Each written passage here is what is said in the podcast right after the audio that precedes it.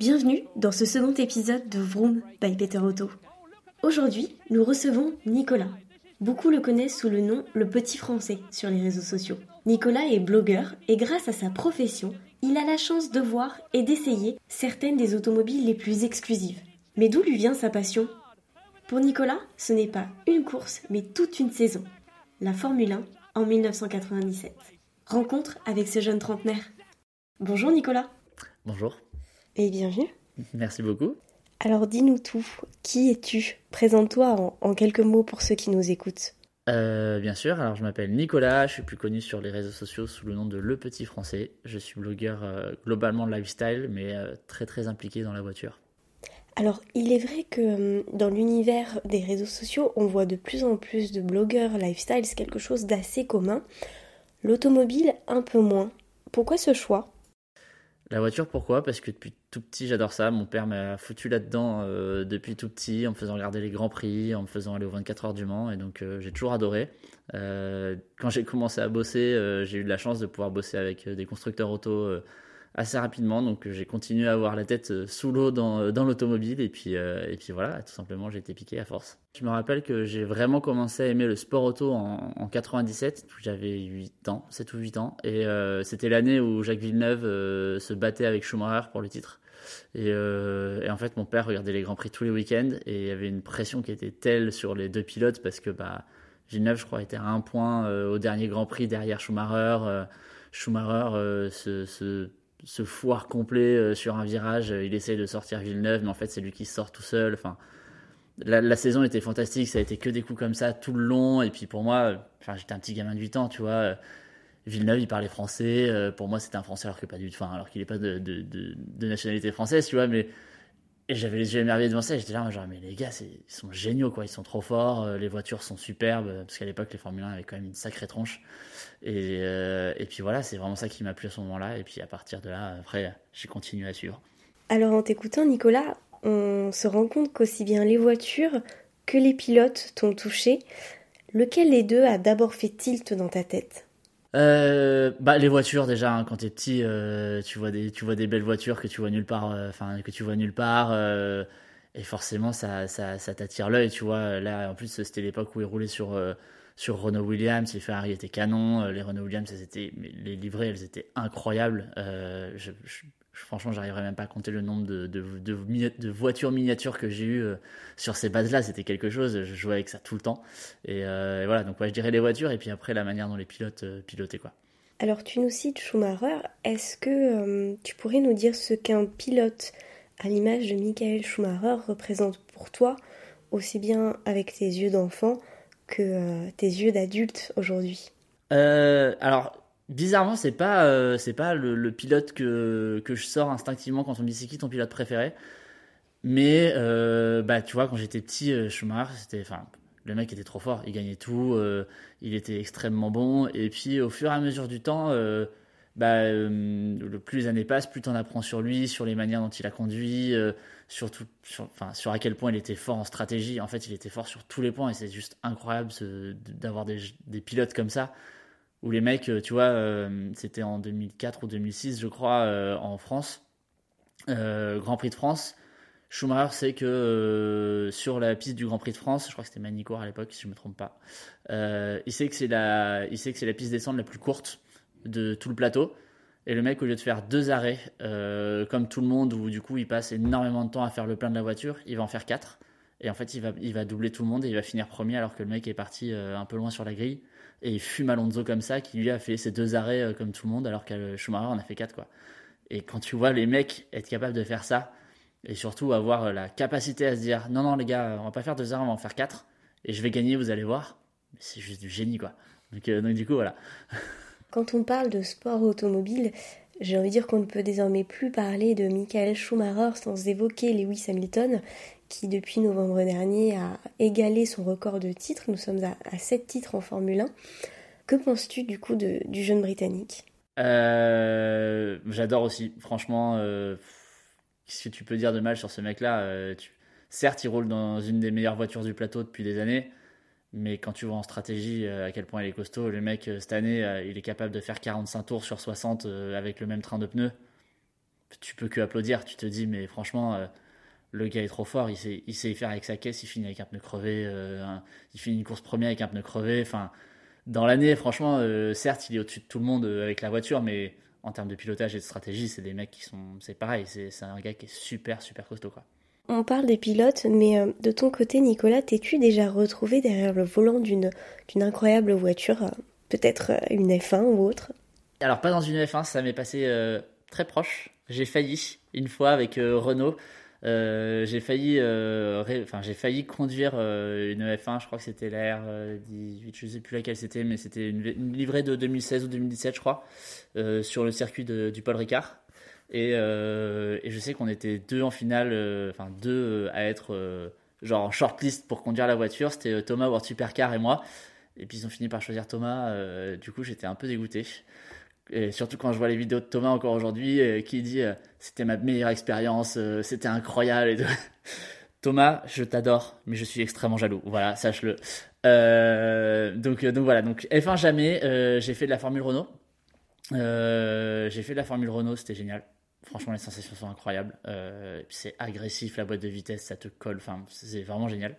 Et après, j'ai fait, euh, fait beaucoup de karting quand j'étais jeune, euh, mais pas de manière licenciée euh, officielle, avec mon père, des courses d'endurance avec des potes, tu vois, des choses comme ça. Et j'ai eu la chance de faire plusieurs courses d'endurance avec Audi, parce qu'à l'époque, Audi faisait un programme qui s'appelait les Audi A2 Experience, qui étaient des courses d'endurance de 6 à 8 heures sur des Audi A3. J'ai eu la chance de faire trois manches de, ces courses-là. Donc euh, j'ai fait euh, circuit de Catalogne, j'ai fait Manicourt et j'ai fait euh, la Laponie, donc sur glace. Donc voilà, c'était c'était génial comme expérience parce que tu es en équipe. Il faut gérer il faut gérer tous les consommables quand tu es en train de tourner. il faut faire attention à bah, pas faire de conneries pour rentrer dans les autres, à garder ton rang. tu as ton instructeur qui à l'oreillette te donne les instructions du vas-y c'est bien continue comme ça ou faut que tu tapes un peu moins dans le carburant. Enfin c'était vraiment génial comme expérience et ça, ça me donne vraiment envie d'être plus souvent dans un baquet. Tu as donc fait plusieurs circuits. Si tu devais n'en choisir qu'un seul, ce serait lequel? Euh, Spa. Spa, c'est. Franchement, il y a plein de circuits qui ont des tracés qui sont, qui sont géniaux et qui sont vraiment euh, canons à conduire. Mais Spa, euh, j'ai eu l'occasion de rouler dessus aussi. Et franchement, euh, le dénivelé est génial, les virages, enfin, la difficulté. en fait, c'est un circuit qui est rapide et super technique à la fois.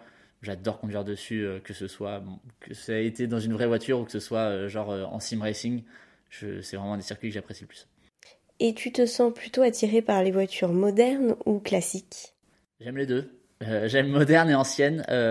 tu m'aurais posé la question il y a deux ans, je t'aurais dit moderne. Aujourd'hui, je suis plutôt à dire ancienne parce que du coup, je me suis acheté une première voiture et c'est une ancienne. Donc, donc franchement, non, j'aime les deux pour des raisons totalement différentes t'aimes l'ancienne parce que c'est euh, rudimentaire, euh, parce que c'est euh, plus agressif, parce qu'il faut en prendre soin, parce que ça sent un peu le vieux, parce que ça sent l'essence dans l'habitacle, des choses comme ça. Et j'aime les modernes quand tu dois faire de la route et que quand tu roules à 130 sur l'autoroute, t'as pas un bruit à l'intérieur, t'es comme si t'étais dans ton salon. Quoi. Donc il y a des raisons différentes, mais j'adore les deux. Franchement, j'adore les deux. Nicolas, tu nous parles de l'acquisition d'une voiture de collection récemment. Il me semble que c'est un véritable projet que tu as monté que d'ailleurs euh, les internautes peuvent aller voir. Il s'appelle le projet 911. Raconte-nous tout. Quelle est cette aventure? Ouais, complètement. Euh, bah, du coup, euh, du coup, jusqu'à l'année dernière, je voyageais beaucoup. Forcément, avec le premier confinement et l'arrivée du Covid, très vite, j'ai compris que j'allais plus pouvoir voyager. en tout cas, l'année dernière, je pense que cette année, on est bien parti pareil pour pas voyager. Et du coup, très vite, je me suis dit, ok, qu'est-ce que ça va être mon gros projet de cette année? Qu'est-ce que je vais pouvoir faire cette année qui va vraiment m'occuper? Et j'avais ce projet-là en tête depuis longtemps de, de m'acheter une vieille voiture et, euh, et de la retaper, euh, sachant que je n'ai jamais mis les mains dans un moteur. Je m'y connais en voiture, mais je m'y connais, euh, je m'y connais plus que la normale, mais je m'y connais moins qu'un mécanicien, quoi. Et du coup, du coup, mois de mars dernier, avril, avril dernier, je prends une décision avec un pote à moi qui, qui a une concession qui s'appelle C4Car à Biarritz, qui s'appelle Philippe. Coucou Philippe, si tu écoutes ce, ce podcast. Euh, je l'appelle, je lui dis écoute Philippe, ça y est, voilà, euh, ça y est, j'ai envie de m'acheter une vieille caisse et de la retaper, de la faire à, mon, enfin de faire une caisse qui me plaît. Il me dit ok, tu vas acheter quoi? Je lui dis bah moi j'ai envie d'une vieille 911, ça m'a toujours fait rêver. Je vais m'acheter une vieille 911. Euh, qu'est-ce qu'il faut que je prenne comme base? Parce que je veux une vraie, enfin une 911 vraiment la première, deuxième génération, mais je veux pas des nids en merde quoi. Et du coup, il m'a dit direct, Nico, faut partir sur une 3.0 ou 3.2. L'idéal serait une 3.2 Watch G50, tu serais au top du top. c'est d'une fiabilité incroyable, voilà. Et on s'est mis à chercher ça. Et puis au bout de deux mois, on est tombé sur la petite perle rare. Et puis, et puis le projet a commencé. Je l'ai amené au garage euh, de potes à moi, euh, des, mecs euh, qui ont un garage à Tours qui s'appelle General Car Vintage. Et, et ça, pareil, en fait, c'est trop drôle parce que chercher un garage pour faire le projet, parce que je cherchais un garage qui puisse m'accueillir, qui soit d'accord pour que je vienne travailler avec eux sur la voiture, qui soit à l'aise sur le fait qu'on les prenne en photo, qu'on les filme pendant qu'ils sont en train de bosser, parce que je voulais bah, montrer sur mon blog, sur, sur YouTube et sur, et sur Instagram toute l'avancée du projet. Et je suis tombé sur ces deux mecs-là, euh, dont un des deux est un pote depuis plus de 10 ans. Et en fait, euh, ça a été un concours de circonstances, c'est-à-dire que euh, il y en a un des deux qui s'appelle Christophe, que je connais depuis, depuis plus de 10 ans. Il a vécu chez moi à Bordeaux pendant quelques temps, c'était le meilleur ami de mon petit frère à l'époque, ils ont fait leur, école ensemble. Et ce mec-là était parti bosser chez Ferrari en Italie. Il bossait à Maranello dans le secteur, enfin du coup dans, dans le secteur F1 à Maranello pendant 8 ans. Et on discutait justement de l'achat de ma voiture. Et il me dit ah bah c'est marrant moi, je rentre en France euh, bientôt, euh, ça y est, j'arrête l'Italie, j'en ai marre, euh, j'ai fait le tour, je m'associe avec un mec dans un garage de vieilles voitures, de rénovation et de restauration. Et je lui dis, mais hein, quoi? Il me dit, bah ouais, et tout. Je lui dis, mais on fait la voiture ensemble. il me dit, bah écoute, je vois avec mon associé, et puis s'il est d'accord, on fait ça. Et je sais pas, quatre jours après, j'ai l'associé au téléphone pour voir si on s'entend bien et autres. Là, on se met à parler d'Hispano Suiza, sachant que le mec est comme moi, c'est un jeune, il a pas 30 ans un mec qui a pas 30 ans qui connaît Hispano Suiza, j'ai envie de te dire que tu peux à peu près lui faire confiance. Tu te dis que tu peux lui faire confiance. Et puis le projet est parti comme ça et on a bossé sur la voiture pendant six mois pour, euh, voilà, pour la livrer là fin décembre. Donc, euh, donc je suis très content. Ta voiture apparaît sur plusieurs comptes sur les réseaux sociaux. Où est-ce qu'on peut voir une photo de ta belle 911, Nicolas? Euh, Alors on peut voir des photos sur mon compte Instagram, le petit français. Et après, ouais, sur une des premières photos que j'ai postées, je sais pas, elle a énormément plu. J'ai l'impression que, enfin, en tout cas, le, la livrée de la voiture plaît énormément et, euh, euh, j'ai été posté par Hot Carrera, par, par des gros comptes de, de et même des comptes de, lifestyle. De, photos très inspirationnelles sur Instagram. Franchement, encore là, tous les jours, je me fais taguer sur, sur la photo en question. on me poste énormément. Je crois que j'ai plus de 20 publications dessus là, en, même pas une semaine. Donc, c'est assez marrant de voir ça. Bon, alors nous, dans Vroom by Peter Auto, on adore parler et entendre des histoires de course. Est-ce qu'un jour tu vas emmener ta belle 911 sur circuit et la faire éventuellement participer à une course automobile? Euh, Bah écoute, euh, j'aimerais bien, on verra. Franchement, on verra euh, parce que j'aime bien la, j'aime bien la rouler comme ça. Euh, aussi, j'ai la chance de pouvoir faire de la course de temps en temps et puis sur des voitures qui sont vraiment préparées pour la course, dans lesquelles tu peux taper et autres tu peux taper dans la pédale, hein, pas taper les autres. Mais, euh, mais du coup, si j'ai l'occasion d'en faire, ouais. Mais je pense que si je suis sur piste avec d'autres gens autour de moi, je serais trop flippé pour la voiture. Donc euh, je sais pas si. Euh, j'ai mis tellement d'efforts dedans et tellement de, de, de, sueur dedans avec les gars que ça me ferait vraiment flipper d'être sur piste avec d'autres mecs avec. Après, il y a quand même un esprit gentleman driver complet, il y a un esprit gentleman driver complet. Surtout, bah, je l'ai vu au Toronto cette année, euh, quand tu les vois sur les pistes, et les mecs, ils ont des voitures à plusieurs millions et il n'y en a pas un qui touche l'autre. Euh, ils, se respectent énormément. j'ai pas encore ce détachement, euh, j'ai pas encore suffisamment ce détachement pour pouvoir le faire. Allez, dernière question pour clôturer cet entretien. Nicolas, tu es un véritable passionné d'automobile, dans tous les sens du terme, son histoire, les objets, les voitures, et en parlant d'automobilia, si tu ne devais prendre qu'un seul objet lié à l'automobile, en dehors bien sûr de tes clés de voiture, qu'est-ce que ce serait? Euh, bah, je peux en dire deux. Je peux en dire deux. Allez, super. Euh, le premier, ce serait le, cadre que mon petit frère m'a fait pour, euh, pour la voiture. Euh, il m'a fait un Super Can 911 avec, avec, en reprenant tous les codes de ma voiture, enfin en reprenant ma voiture. Et c'est une illustration, elle est canon, elle est dans mon, elle est dans mon salon bah, derrière toi. Elle est trop belle. Et le deuxième truc, c'est le cadeau de départ à la retraite de mon grand-père qui, qui a travaillé en tant qu'ingénieur chez Hispano Suiza pendant des années. Et quand il est parti à la retraite, ils lui ont offert un bouchon de, un bouchon de capot hispano-suiza. Donc euh, c'est la grande cigogne, euh, c'est la grande cigogne sur un gros bloc de marbre. Et ça, du coup, ça a une vraie grosse valeur sentimentale pour moi. Et en plus de ça, c'est une, vraie valeur tout court parce que c'est un, un, super objet et c'est pas quelque chose que tu crois souvent. D'ailleurs, on me demande souvent ce que c'est quand, quand, quand mes potes viennent à l'appart et qui se connaissent pas en voiture. Ils disent, mais qu'est-ce que c'est, Nico Qu'est-ce que c'est cette grosse cigogne là et tout Donc je leur explique, c'est assez marrant. Le drapeau à damier se lève sur ce second épisode de Vroom by Peter Auto. Comme on a pu l'entendre avec Nicolas, la passion automobile n'a pas d'âge. Les voitures de collection ont beau pour certaines avoir quelques années, elles séduisent aussi les plus jeunes. Si vous avez aimé ce podcast, n'hésitez pas à vous abonner et à partager.